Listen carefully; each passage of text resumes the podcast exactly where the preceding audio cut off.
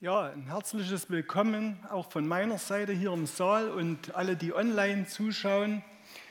Ähm, Rico hat es ja schon gesagt, es geht heute um das Thema Reinheit und das hat mich an eine Begebenheit erinnert, die ich erlebt habe. Ich habe mal in einer neuen Firma angefangen und dort hat man mich gleich nach Krefeld äh, auf eine zweieinhalbmonatige Schulung geschickt. Eigentlich war das eine praktische Ausbildung. Ich wurde dort also ein Stück ins kalte Wasser geschmissen. Ich wurde direkt im Verkauf äh, integriert, habe meinen eigenen Schreibtisch gekriegt, Telefon. Es lief viel technische Beratung damals übers Telefon und äh, auch Auftragsabwicklung. Das waren so meine Themen. Jedenfalls saß ich mit zwei erfahrenen Hasen in einem Zimmer und die haben sich ganz am Anfang, also von Anfang an, so ein Stück über meine, meinen sächsischen Dialekt lustig gemacht, sich in einer vertretbaren Art und Weise äh, ja, darüber amüsiert. Und äh, ich habe dann am zweiten Arbeitstag, ich hatte mir gerade eine Tasse Kaffee geholt, auf meinen Schreibtisch gestellt, habe dann gedacht, oder wir waren gerade im Gespräch wahrscheinlich, mein Telefon klingelte, ich griff nach den Hörer und äh, die Spiralschnur meines Telefones verhedderte sich in der Kaffeetasse und der ganze Inhalt ging auf mein Hemd und auf meine Hose. Natürlich hatte ich damals die zwei Lacher auf meiner Seite und ich musste, das war aber nicht das Schlimmste. Das Schlimmste war, ich musste dann an der geöffneten Tür des Geschäftsführers vorbei, dann am, am Tresen, also am Empfangstresen, wo Kundschaft und auch äh, Mitarbeiter und da ständig besetzt war, dann eine schmale Treppe runter zum Ausgang, die, die auch von Mitarbeitern und von Kunden genutzt wurde, zu meinem Auto, 25 Kilometer in die Pension fahren mich dort umziehen und ihr glaubt nicht, welche Wohltat reine Klamotten sind. Meine Erfahrung daraus, es ist irgendwie schwierig, wenn man sich vor Menschen blamiert fühlt, wenn man sich also schämen muss für sein Aussehen, für sein Outfit. Und ich habe mich dann umgezogen, bin zurückgefahren, denn der Arbeitstag ging weiter. Eine kleine Ermutigung für euch. Also ich habe dann die Ausbildung absolviert, und habe dann 16 Jahre in der Firma gearbeitet und muss sagen, dieser Vorfall hat meinem Image nicht geschadet. Vielleicht nützt es auch jemand von euch.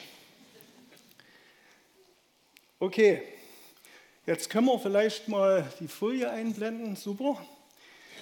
Ja, äh, da der Bibeltext von heute auf den, also auf den Bibeltext und auf die Predigt vom letzten Mal aufbaut, äh, möchte ich äh, praktisch noch einige Dinge von der letzten Predigt wiederholen. Heute ist das Thema Jesus liebt Reinheit. Letzte Woche war das Thema äh, Jesus hasst Religion.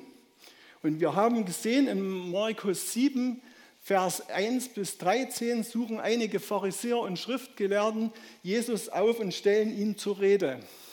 Sie fragen ihn, warum sich einige seiner Jünger nicht nach den von den Vorfahren überlieferten Reinigungsvorschriften halten und sich vor dem Essen die Hände waschen. Es ging ihnen nicht um das hygienische Waschen der Hände, und, äh, sondern eigentlich um das genaue Befolgen dieser Vorschriften und Regeln.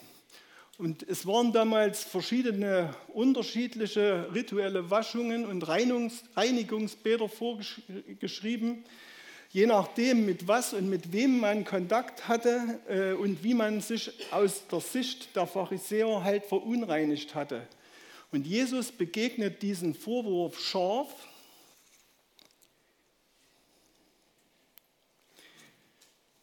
Ähm, er, er begegnet diesen Vorwurf scharf und ich hoffe, das funktioniert jetzt, ja, äh, und gibt ihnen zur Antwort, was Jesaja in der Schriftrolle prophezeit hat, trifft genau auf euch Heuchler zu.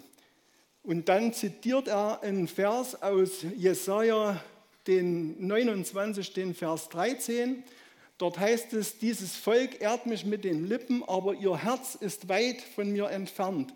Ihr, Gott, ihr ganzer Gottesdienst ist wertlos, denn ihr, ihre Lehren sind nichts als Gebote von Menschen. Jesus entlarvt ihre Religion als scheinheilig. Er tritt in den folgenden Versen den Beweis an, dass ihre menschlichen, auf Tradition basierenden Vorschriften Gottes Gesetz untergraben und für unwirksam erklären. Und die Beweislast, die er führt, die basiert auf das vierte Gebot, ehre deinen Vater und deine Mutter. Nach der Religion und nach der Lehre der Pharisäer konnte man die Unterstützung der Eltern im Alter im Prinzip äh, umgehen, wenn man den dafür notwendigen Betrag äh, praktisch dem Tempel weilt als Opfergabe, dann war man von jeder äh, Unterstützung der eigenen Eltern im Alter freigestellt. Äh, und was natürlich damals für die äh, Eltern äh, Konsequenzen hatte in einer Gesellschaft ohne Sozialsystem, wie wir es heute kennen. Jesus bescheinigt den Pharisäern und Schriftgelehrten, dass sie das Wort Gottes außer Kraft setzen teilweise und dass sie das mit ihren Vorschriften auf vielfältige Weise, mit ihrer Religion auf vielfältige Weise tun, das Gesetz Gottes auf, außer Kraft zu setzen. Aus diesem Grund hasst Jesus Religion, wenn deren Inhalte sich nicht allein auf, auf Gottes Wort beziehen. Im äh, Gegensatz dazu setzt Jesus darauf, dass jeder Mensch in Beziehung mit ihm auf Grundlage der Bibel und nicht auf menschlichen Vorschriften steht. Kommen wir zum Text von heute. Lasst uns weiterlesen, Markus 7, Verse 14 bis 23. Dort steht, dann rief Jesus die Menge wieder zu sich und sagte, hört mir alle zu, damit ihr versteht, was ich sage. Nichts, was von außen kommt, kann den Menschen in Gottes Augen unrein machen. Unrein macht ihn vielmehr das, was, ihm selber, was aus ihm selber kommt. Als Jesus sich von der Menge zurückgezogen hatte und ins Haus gegangen war, fragten ihn seine Jünger nach dem Sinn dieses Ausspruches. Dann habt ihr also auch nichts begriffen, erwiderte er. Versteht ihr denn nicht, dass nichts, was von außen in den Menschen hineingelangt, ihn unrein machen kann. Es gelangt ja nicht in sein Herz, sondern in den Magen und dann wieder, wird dann wieder ausgeschieden. Damit erklärte Jesus auch, dass alle Speisen vor Gott rein sind. Was aus dem Menschen herauskommt, das macht ihn unrein, fuhr er fort.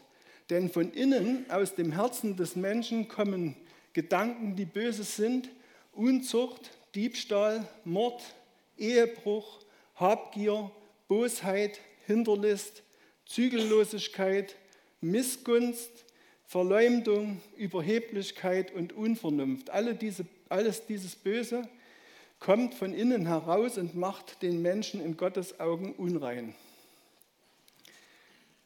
Eine Vorbemerkung dazu, äh, was die Wichtigkeit dieses Bibeltextes angeht. Eins könnt ihr euch sicher sein, wenn Jesus innerhalb von zehn Bibelversen dreimal ein und dasselbe betont, was ich hier hervorgehoben habe, dann hat seine Aussage eine sehr hohe Bedeutung. Verstärkt wird diese Priorität noch durch Jesu Aufruf an seine Zuhörer, hört mir alle zu, damit ihr versteht, was ich sage.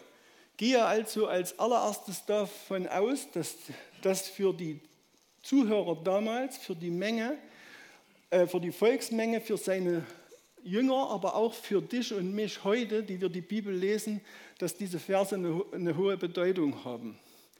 Kommen wir zur Volksmenge als erstes. Lasst uns in dem Bibeltext heute genauer anschauen, ab Vers 14. Beim Gespräch mit den Pharisäern und Schriftgelehrten muss die andere Zuhörerschaft etwas abseits gestanden haben. Denn Jesus ruft die Menge erst wieder zu sich. Er möchte, dass jeder sich auf das konzentriert, was Jesus sagt, damit jeder es versteht. Nicht, was von außen kommt, kann den Menschen in Gottes Augen unrein machen. Auf was bezieht sich das nun? Wie bereits erwähnt, ging es im Markus 7 ab Vers 2 darum, dass einige Jünger Jesu ihre Hände vor dem Essen nicht durch die also rituellen Vorschriften der Pharisäer äh, gereinigt hatten, also sich keinen Reinigungsbad unterzogen hatten. Aus diesem Grund kann man klar ableiten, dass es hier nicht darum geht, was in den Menschen durch das Ohr oder das Auge äh, gelangt, in den menschlichen Körper, sondern ausschließlich über den Mund, sprich durch das Essen. Jesus macht deutlich, dass nichts, was der Mensch isst, ihn vor Gott verunreinigen kann. Er sagt aber unmittelbar danach, dass das, was aus dem Menschen selber kommt, den Menschen von innen heraus verunreinigt. Das war damals für die Juden schwer zu verstehen. Es gab im Alten Testament, aber eben auch durch die Überlieferungen von den Vorfahren, also auf deren Beachtung die Pharisäer und Schriftgelehrten Jahre, Jahrzehnte pochten und die sie einforderten, viele Einschränkungen, was das Essen betrifft. Den Juden ist es zum Beispiel nicht erlaubt, Schwein oder Hase zu essen. Und selbst später dann, also in der Apostelgeschichte, merken wir äh, ein Stück das Denken oder die Unsicherheit in der damaligen Zeit, was das Essen betrifft. Denn Petrus hatte eine Vision und weigerte sich, für unrein erklärte Tiere zu essen. Dort steht in Apostelgeschichte 10, Vers 10 bis 15, auf gar keinen Fall, Herr, entgegnete Petrus. In meinem ganzen Leben habe ich noch nie etwas Unheiliges und Unreines gegessen. Doch die Stimme wiederholte die Aufforderung, was Gott für rein erklärt, das behandle du nicht, als wäre es unrein, sagte sie. Kommen wir zu den Jüngern.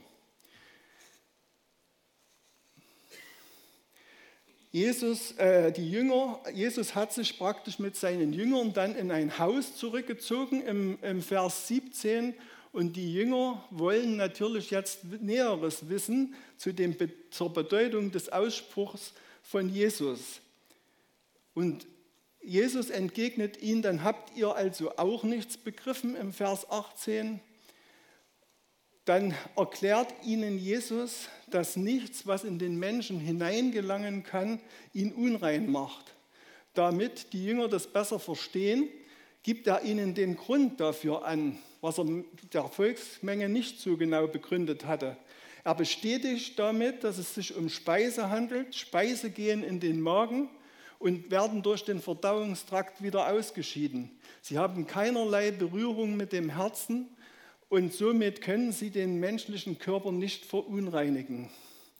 In der Aussage Jesu, dass alle Speisen für Gott rein sind, liegt eine Menge Zündstoff. Da das für sie neu ist und viele bisherigen Kenntnisse, Traditionen auf den Kopf stellt, begreifen sie die Argumentation Jesu nicht sofort und müssen sie sich das erst näher erklären lassen. Die Gedanken, die aus dem Herzen des Menschen herauskommen, machen ihn unrein, nicht das, was von außen reinkommt durch Speise.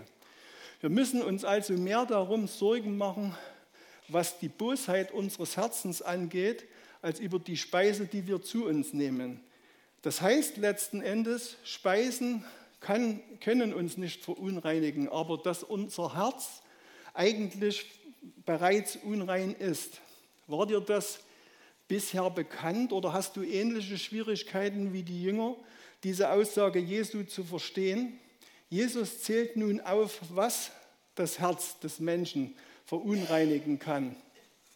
Wir lesen äh, aus dem Text nochmal die Verse 21 und 22. Denn von innen, aus dem Herzen des Menschen, kommen Gedanken, die böse sind. Unzucht, Diebstahl, Mord, Ehebruch, Habgier, Bosheit, Hinterlist, Zügellosigkeit, Missgunst, Verleumdung, Überheblichkeit und Unvernunft.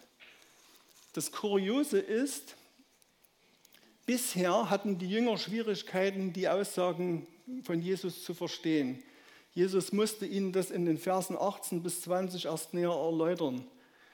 Dass Speisen, also der Eingang von außen, den Menschen nicht verunreinigen können, aber dafür das, was aus dem Herzen kommt, dass das, äh, also der Ausgang von innen, ihn vor Gott unrein machen kann. Das zu begreifen fordert die Jünger und die Zuhörer von damals heraus aufgrund ihrer Herkunft, ihrer religiösen Tradition und ihrer Prägung. Was uns heute betrifft, viele hier im Raum und sicherlich auch die meisten, die online zuschauen, äh, verstehen diese Worte durchaus. Wir kennen das Neue Testament, was mit Jesus geschehen ist, wie sich seine Gemeinde entwickelt hat. Und wir wissen auch, was man als Christ wirklich auf der Grundlage des, des Neuen Testamentes tun oder lassen sollte. Dieses Wissen hatten die Jünger und die Zuhörer von damals noch nicht. Was die Aufzählung der bösen Bedanken aus dem, aus dem Herzen angeht, begreifen die Jünger diese Begriffe aber sofort. Jesus muss an der Stelle ihnen nicht erklären, was jedes einzelne Wort bedeutet. Die Jünger kannten das Gesetz so gut, dass sie die Begriffe sofort verstanden. Ich möchte eine gewagte Behauptung aufstellen. Ich denke, mein Eindruck ist, dass es uns heute viel schwerer fällt, zu begreifen, was diese Worte in unserem Leben wirklich bedeuten. Auf jeden Fall schwerer als den Jüngern damals. Einige Worte gehören auch nicht mehr zu unserem tagtäglichen Sprachgebrauch in unserer Gesellschaft. Und bevor wir zu der praktischen Anwendung der, der, des Bibeltextes auf unser Leben kommen, möchte ich die Begriffe etwas näher erklären. Lasst euch von dieser Tabelle nicht erschlagen. Das ist ein bisschen äh, viel, aber ich werde alles erklären. Auf der linken Seite äh, habe ich diese Begriffe näher abgedruckt, die wir gerade äh, gelesen haben. Manchmal versteht man einen einzelnen Begriff auch besser, wenn man das Gegenteil äh, kennt oder die Wörter, die das Gegenteil betreffen. Somit habe ich das versucht, mit einer Internetrecherche auf der rechten Seite aufzuführen. Und äh, in Summe äh, ungefähr, es ist also nicht so, dass man immer mit einem Wort das andere erklären kann als Gegenteil, sondern es sind eben auch manchmal mehrere Worte, die das beschreiben. Kommen wir zum ersten, Unzucht. Unter Unzucht versteht man alle Arten von sexueller Unmoral. Ich habe hier als Gegenteil biblische Sexualethik benannt. Was beinhaltet biblische Sexualethik? In Matthäus 9, Vers 5 zitiert Jesus einen Bibelvers aus 1. Mose 2, Vers 24. Dort steht, Deshalb wird ein Mann Vater und Mutter verlassen und sich mit seiner Frau verbinden und die zwei werden ein Leib sein. Vater und Mutter verlassen bedeutete immer, dass der Mann den Bund der Ehe mit seiner Frau eingegangen ist. Denn erst dann war sie seine Frau. Für die Juden damals und für die Jünger Jesu in unserem Bibeltext war klar, Sexualität gehört nach Gottes Willen ausschließlich in die Ehe. Eine Ehe nach Gottes Maßstab wird immer zwischen einem Mann und einer Frau geschlossen. Das heißt, alle sexuellen Erfahrungen außerhalb dieser Beziehung, der Ehe, sind Unzucht. Gottes Sicht bleibt auch unverändert. Das ändert sich auch nicht, wenn seit langer Zeit Menschen, es den Menschen gelungen ist und auch in unserer Zeit ein anderes Denken, eine andere Toleranz in der Gesellschaft in dieser Frage zu etablieren. Gott sieht sicherlich auch manches anders, was in unseren Schulen zu diesem Thema vermittelt wird und was in manchen Filmen gezeigt wird. Unzucht beginnt dort, wo sich sexuelle Lust in einem Leben auf böse Weise etabliert, was dann in, diese, in diesem Herzen, aus diesem Herzen kommt, das sind Gedanken, die sich darum drehen, wie man einen anderen Menschen für die eigene sexuelle Befriedigung benutzen kann. Als nächstes Diebstahl. Das ist uns allen bekannt. Wir kennen, wir kennen alle das siebte Gebot, du sollst nicht stehlen. Diebstahl bedeutet, dass ich einen anderen etwas wegnehme oder ihm etwas vorenthalte, was ihm zusteht. Die eigene, ich eigne mir widerrechtlich Besitz eines anderen an. Auch das fängt schon in den Gedanken an, indem ich mich darum drehe, wie ich das bekomme, was mir zusteht. Mord. In fast jedem Krimi, egal ob als Film oder als Buch, geht es um Mord. Laut Jesus Aussage in der Bergpredigt bedeutet Mord aber nicht allein das Beenden eines menschlichen Lebens durch einen anderen Menschen. Mord beginnt bereits laut Matthäus 5, äh, Vers 21 bis 22 mit ungerechtem Zorn auf einen anderen Menschen. Das führt zu bösen Gedanken, die aus dem Herzen kommen. Ehebruch. Ehebruch ist alles, was eine bestehende Ehe angreift oder zerstört. In Hebräer 13, Vers 4 steht, die Ehe soll bei allen in Ehren gehalten werden. Es darf zwischen Mann und Frau keinerlei Untreue geben, denn wer unmoralisch lebt oder Ehebruch begeht, den wird Gott richten. Und Jesus selbst sagt in Matthäus 5, Vers 28, jeder, der eine Frau mit begehrlichem Blick ansieht, hat damit in seinem Herzen schon Ehebruch mit ihr begangen. Gleiches gilt natürlich auch, wenn eine Frau einen Mann mit begehrlichem Blick ansieht. Es sind die bösen Gedanken, die sich in Form von Worten, Blicken, Internetrecherchen, Tagträumereien und ersten Annäherungsversuchen Bahn brechen. Habgier. Ich habe acht verschiedene Bibelübersetzungen zur Rate gezogen. in manchen Bibelübersetzungen steht anstelle von Habgier auch Habsucht oder Geiz. Der Wortsinn des Griechischen ist eigentlich ein immer mehr und mehr an sich raffen. Diese Raffgier befriedigt sich durch Besitz und durch Macht. Im Gegensatz zum Diebstahl kann Habgier auf völlig legalen Wege zum Zuge kommen. Jesus sagt in Matthäus 6, Vers 19, sammelt euch keine Reichtümer hier auf der Erde. Und in Hebräer 13, Vers 5 heißt es, lasst nicht die Geldgier euer Leben bestimmen, gebt euch zufrieden mit dem, was ihr habt. Der Ursprung von unseren bösen Gedanken in einer habgierigen Weise mehr Besitz und Macht zu erlangen, kommt ebenfalls aus unserem Herzen. Bosheit, oder in anderen Bibelübersetzungen Niedertracht. Bosheit ist der Inbegriff aller bösen Pläne und Absichten, die ein Mensch hat. Dabei ist ein Trachten des Herzens zu sehen, das oftmals den nächsten Schaden zufügen will. Hinterlist, auch in anderen Bibeln Betrug, Arglist. Im Grunde geht es um, bei Hinterlist um das Übervorteilen anderer. Oftmals mit Hilfe von Lügen und Täuschung wird das erreicht. Zügellosigkeit, auch Ausschweifung, Begehrlichkeit, Üppigkeit.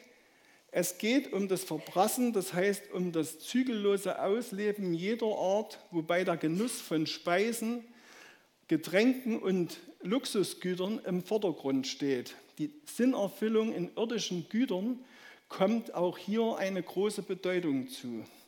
Missgunst Neid. Neid können, also Missgunst, Neid gönnt dem anderen nichts oder nichts Gutes. Es, sie stellt sich außerhalb der sozialen Verantwortung und tötet die Liebe. Verleumdung oder Lästerung, falsche Zeugnisse sind die schlimmste Form von Lüge, weil sie ein Maximum an Schaden anrichten können. Ein Beispiel von Jesus selbst. Matthäus 26, Vers 59 heißt es, die führenden Priester und der gesamte Hohe Rat suchten nach einen, einer falschen Zeugenaussage gegen Jesus, die es rechtfertigen würde, ihn zum Tode zu verurteilen. Ich denke aber, das fängt schon damit an, dass wir in einer unangenehmen Situation nicht die Wahrheit sagen wollen, sondern die Lüge uns eigentlich äh, als einfacher Weg erscheint oder dass wir aus Eigennutz andere täuschen. Im extremsten Fall wollen wir anderen bewusst Schaden zufügen.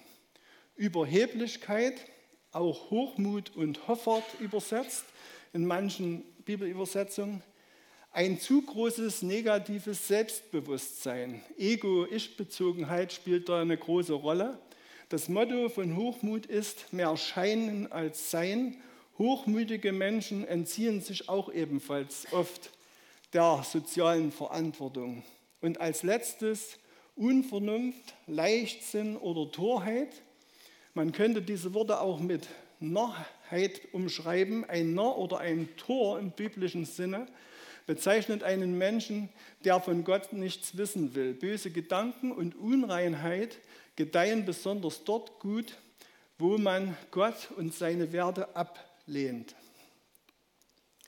Kommen wir zum Vers 23. Das ist letzten Endes in diesem Bibeltext das dritte Mal, dass Jesus das in die, die gleiche Aussage trifft. All dieses Böse kommt von innen heraus und macht den Menschen in Gottes Augen unrein. Insgesamt also in diesen zehn Bibelstellen wird das, Bibelversen wird das dreimal betont. Haltet dir also weiterhin vor Augen, dass das Jesus sehr wichtig war und dass er die Zuhörer damals und auch uns Leser der Bibel heute äh, will, dass wir den Sinn dahinter verstehen. Das Prinzip ist immer, in unserem Herzen entstehen böse Gedanken, diese werden zu Worten und zu Taten. Das Endergebnis ist immer, dass wir uns dadurch versündigen. Wie versprochen, komme ich jetzt zur Anwendung. Die alles entscheidende Frage ist doch, wie bekomme ich vor Gott ein reines Herz? Wie bekomme ich ein reines Herz vor Gott? Die gute Nachricht ist, es gab einen Menschen, für den diese Aufzählung nicht gilt. Aus seinem Herzen kamen nie böse Gedanken, die durch Worte und Taten zur Sünde wurden. Er selbst war ohne Sünde. Das hat uns, wird uns in der Bibel an mehreren Stellen bezeugt. Der Mensch und gleichzeitig Gottes Sohn Jesus Christus. Er wurde, wie wir gesehen haben, von Menschen oft nicht verstanden. Jesus hat einigen Menschen direkt Sündenvergebung zugesprochen. Nur er hatte wirklich die Vollmacht dazu. Er hat viele von Krankheiten und Abhängigkeiten geheilt, hat viele Wunder und viel Gutes getan. Trotzdem wurde er von Menschen verachtet und verspottet und geschlagen. Durch sein sündloses Leben und seinen Gehorsam gegenüber Gott war er das perfekte, einzige, vollständige Opfer für Gott, für uns Menschen. Jesus Christus ist für dich und mich an deiner und an meiner Stelle, also stellvertretend für dich und mich am Kreuz gestorben. Wenn du daran glaubst, kannst du von deiner Sünde und Schuld befreit werden. In diesem Moment bekommst du ein neues, gereinigtes, reines Herz, egal was du in der Vergangenheit getan hast. Du kannst Gnade und somit echte Erlösung erfahren. Und das geht nur, weil Jesus den Tod selbst überwunden hat. Er ist von Tod auferstanden, ist zum Himmel aufgefahren, wie einige seiner Jünger es miterlebt haben und äh, in der Bibel bezeugt wird. Er sitzt jetzt zur rechten Seite Gottes. Es liegt an dir, Glaubst du daran, dass das alles für dich geschehen ist, geschehen musste, um dich von deiner Schuld zu befreien? Viele von uns, auch ich, haben diese Befreiung erlebt. Wie geht das nun in der Praxis? Das will ich durch Folgendes erklären. Mich beschäftigt eigentlich schon lange, also Jahrzehnte, ein Lied.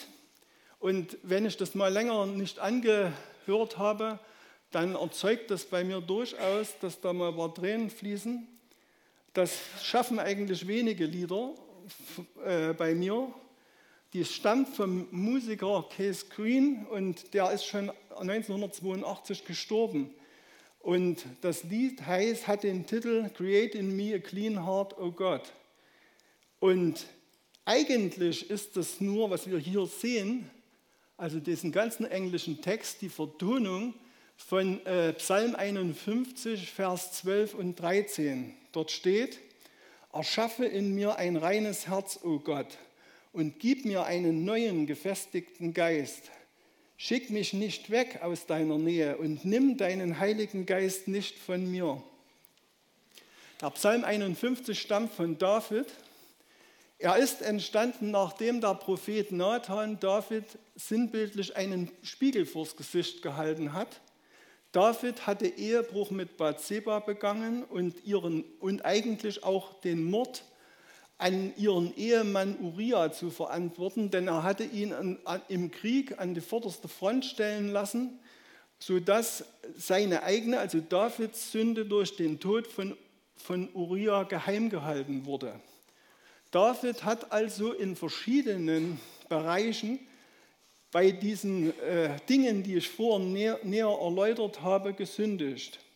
Und wenn man den Psalm 51 ganz liest, verspürt man Davids Sündenerkenntnis, seine tiefe Reue, die er am Anfang dieses Psalms Gott gegenüber klar zum Ausdruck bringt. Und was mir besonders am Vers 12 auffällt, ist, dass David erkannt hat, er schafft es nicht allein, durch eigenes Bemühen ein reines Herz zu bekommen. Denn dort steht, erschaffe in mir ein reines Herz, dann ist sich David sicher, dass nur Gott das tun kann. Er vertraut sich Gott ganz an. David ist sich aber auch der Barmherzigkeit und Güte Gottes bewusst. Er baut darauf, dass er ihm vergibt und ein reines Herz schenken kann. Im Vers 14 geht es dann weiter. Lasst mich, und das ist, äh, er vertraut Gott, dass er ihn rettet. Lass mich wieder Freude erleben, sagt David, wenn du mich rettest. Hilf mir, indem du mich bereit machst, dir gerne zu gehorchen. David möchte also nicht nur gerettet werden, er möchte auch Gott gerne gehorchen in Zukunft. Er möchte sein Leben von Gott verändern lassen. Und im Vers 19 bringt David seine Erfahrung zum Ausdruck. Ein Opfer, das Gott gefällt, ist tiefe Reue. Ein zerbrochenes und verzweifeltes Herz wirst du, o oh Gott, nicht zurückweisen. Man spürt stark die Sehnsucht in Davids Herzen, sein Leben Gott, auf Gott auszurichten. David kannte Jesus noch nicht. Das vollkommene Opfer am Kreuz von Golgatha durch Jesus war noch nicht geschehen. Umso besser sind deine und meine Voraussetzungen heute. Wenn du Jesus noch nicht kennst, wende dich im Gebet an ihm. Bekenne deine Schuld, alles, was in deinem bisherigen Leben dich von ihm getrennt hat. Jesus ist nichts zu groß. Er will dir seine Gnade schenken. Sein einmaliges, vollkommenes Opfer am Kreuz gilt auch für dich. Er will dir Freiheit und ein reines Herz schenken. Wichtig ist, dass du dich im Glauben an ihn wendest. Das kannst du alleine tun und das kannst du auch mit jemand anderes tun, der schon Befreiung durch Jesus erlebt hat und dass er gemeinsam mit dir betet. Wie sieht es aktuell mit deinem Herz aus, wenn du bereits Christ bist? Bei der Vorbereitung dieser Predigt hat mich eine Frage sehr herausgefordert, die ich dir jetzt stellen möchte. Worüber würdest du dich mehr schämen, wenn du hier in diesem Gemeindesaal äußerlich total verdreckt oder irgendwie blamabel vor anderen Menschen gehen müsstest, so ähnlich wie in meiner Begebenheit am Anfang, die ich am Anfang der Predigt erzählt habe, sodass dein Image vor, dein Ansehen vor Menschen in der Gemeinde leiden würde? Oder würdest du dich mehr schämen, wenn du in aller Stille vor Gott feststellen würdest, dass du in dem einen oder anderen Punkt kein reines Herz hast? Worüber würdest du dich mehr schämen, vor Menschen oder vor Gott? Was wiegt bei dir mehr, dein Äußeres vor Menschen oder dein für Menschen unsichtbares Inneres, was nur Gott genau sieht? Gott kommt es überhaupt nicht auf dein Äußeres an. Äh, für ihn ist es ausschließlich dein Inneres, was wichtig ist, ob du in einem Prozess Jesus immer ähnlicher werden willst. Es kommt nicht darauf an, was du rein äußerlich tust, ob du regelmäßig zum Gottesdienst kommst, in der Gemeinde mitarbeitest, Bibel liest, betest und man könnte hier noch viel mehr aufzählen. Wenn dein Herz nicht nahe bei Gott ist, du dem Heiligen Geist in deinem Herzen keinen Raum gibst oder zumindest manche Bereiche deines Lebens ausgrenzt, ist alles Äußerliche, was wir Menschen gegenüber von uns selber wahrnehmen, völlig bedeutungslos. Überprüfe dich und die Reinheit deines Herzens.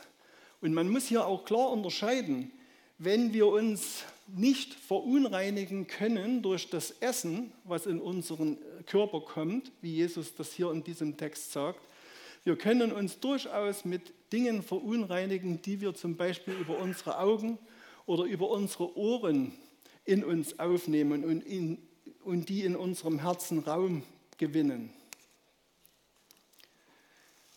Ich habe hier noch lediglich als Anregung für euch äh, ein paar Fragen aufgeschrieben.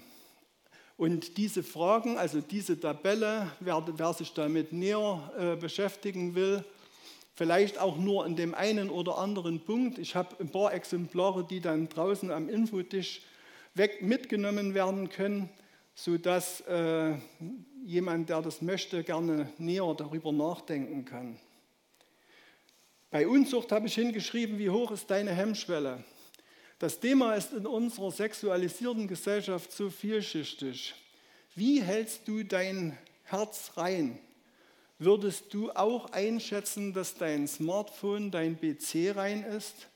Zumindest in dem, Grade, wie du es selbst beeinflussen kannst. Ein Beispiel für dich. Ich muss manchmal sehr viel Stadtverkehr fahren in Dresden vor allen Dingen, also von A nach B, dann wieder von B nach äh, C und so weiter und so fort. Und es gab eine Zeit, da gab es in Dresden extrem viele große Werbeplakate mit Damenunterwäsche und mit Bademoden. Und ich habe dann irgendwann äh, die Entscheidung getroffen, dass ich den zweiten Blick nicht zulassen will. Einfach, weil ich meine Gedanken nicht verunreinigen wollte und das mache ich bis heute eigentlich so, dass ich das nicht versuche aufzunehmen. Was ist deine Hemmschwelle an dieser Stelle? Was macht für dich Sinn, dir Grenzen zu setzen? Verstehst du? Du kannst es als vollkommen überzogen ansehen und kannst sagen, okay, das ist mir überhaupt kein Problem. Dann ist es eben so, aber an welcher Stelle solltest du konsequenter in deinem Alltag sein? Diebstahl, also ich lese hier einige Fragen einfach nur vor. Wo möchte ich mir Dinge, die, die mir nicht gehören, aneignen? Mord, welche zornigen Gedanken habe ich gegenüber anderen? Ehebruch, wo führt mein Denken zur Untreue oder bringt eine Ehe in Gefahr? Habgier, wie möchte ich zu mehr Besitz und Macht gelangen? Bosheit, wo beschäftigen mich böse Gedanken und Pläne im Alltag? Ich muss sagen, es kommt nicht so häufig vor, aber wenn ich mich mit meiner Frau streite, dann merke ich manchmal vorher, wie böse Gedanken in mir hochsteigen und denen ich zu viel Raum gebe und die dann irgendwie zu Worten werden, die dann meinen Ehepartner verletzen. Also Hinterlist, was bin ich dazu geneigt, wo bin ich dazu geneigt, andere zu täuschen? Zügellosigkeit, an, welche, an welcher Stelle gönne ich mir zu viel, zu viel oder mehr als angemessen wäre? Neid, wo blicke ich neidvoll auf den Besitz, den Status des anderen? Verleumdung, gibt es Intrigen gegenüber anderen in meinen Gedanken? Hochmut, welche Gedanken bestärken und dienen meinem Ego und Unvernunft? Wo lehne ich Gottes Maßstäbe in meinem Leben ab? Wie gesagt, diese Fragen sollen nur für dich eine Anregung sein. Vielleicht ist es auch hilfreich, wenn du Punkte gemerkt hast, äh, die bei dir irgendwie nicht so laufen, wie es vielleicht von Gott gewünscht ist oder wie, wie du das Empfinden hast, wie es gut wäre, dass du dir deine eigenen Fragen formulierst. Prüfe dein Herz. Wenn du merkst, dass du Vergebung brauchst, wende dich an deinem Herrn Jesus mit dem Wunsch in deinem Herzen wie David, erschaffe in mir ein reines Herz, o oh Gott. Denn ein Opfer, das Gott gefällt, ist tiefe Reue. Ein zerbrochenes und verzweifeltes Herz wirst du, o oh Gott, nicht zurückweisen. Als Zusammenfassung möchte ich für alle, die Jesus lieben, und die bereits äh, Erlösung durch ihn gefunden haben, äh, noch einige Verse aus dem Kolosserbrief lesen. Da in Kapitel 3 ab Vers 5 steht, unter der Überschrift als Christ leben, Doppelpunkt, was keinen Platz mehr hat. Tötet daher, was in den verschiedenen Bereichen eures Lebens noch zu dieser Welt gehört. Sexuelle Unmoral, Schamlosigkeit, ungezügelte Leidenschaft, böses Verlangen und die Habgier. Habgier ist nichts anderes als Götzendienst. Wegen dieser Dinge bringt Gottes Zorn, bricht Gottes Zorn über die herein, die nicht bereit sind, ihm zu gehorchen. Auch ihr habt euch früher so verhalten. Euer ganzes Leben wurde von diesen Dingen bestimmt. Doch jetzt legt das alles ab, auch Zorn, Aufbrausen, Bosheit und Verleumdung. Kein gemeines Wort darf über eure Lippen kommen. Belügt einander nicht mehr.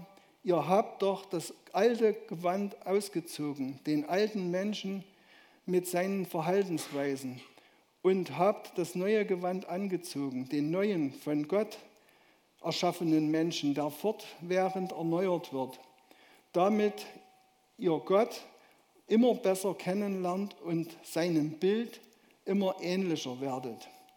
Und Vers 11 am Ende, das Einzige, was zählt, ist Christus. Er ist alles in allem. Dann noch ein paar Verse weiter unter der Überschrift als Christ leben, Doppelpunkt, und was neu dazu gehört. Geschwister, ihr seid von Gott erwählt. Ihr gehört zu seinem heiligen Volk. Ihr seid von Gott geliebt.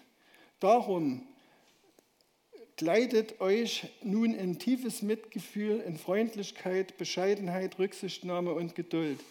Geht nachsichtig miteinander um und vergebt einander wenn einer dem anderen etwas vorzuwerfen hat. Genauso wie der Herr euch vergeben hat, sollt auch ihr einander vergeben. Vor allem aber begleitet euch mit der Liebe. Sie ist das Band, das euch zu einer vollkommenen Einheit zusammenschließt. Der Frieden, der von Christus kommt, regiere euer Herz und alles, was ihr tut. Nochmal, der Frieden, der von Christus kommt, regiere euer Herz und alles, was ihr tut. Als Glieder eines Leibes seid ihr dazu berufen, miteinander in diesem Frieden zu leben und seid voll Dankbarkeit gegenüber Gott. Soweit Gottes Wort. Wenn du also mit jemand reden möchtest und beten möchtest, nutze die Chance und sprich nach dem Gottesdienst jemand an. Karl-Heinz und Christine vom Gebetsteam sind hier vorn und beten gern mit dir. Natürlich kannst du dir auch einen anderen Gesprächspartner oder Gebetspartner suchen, äh, den du näher kennst und zu dem du Vertrauen hast. Ich wünsche dir ein reines Herz hier in der Gemeinde und in deinem Alltag und dass du, wenn du Jesus noch nicht kennst, dass du ihn und seine Gnade findest, die er dir geben will und dass du, wenn du Christ bist, versuchst mit Gottes Hilfe Jesus immer ähnlicher zu werden, dass er seinen Segen schenken kann für dein Leben. Das wünsche ich euch allen.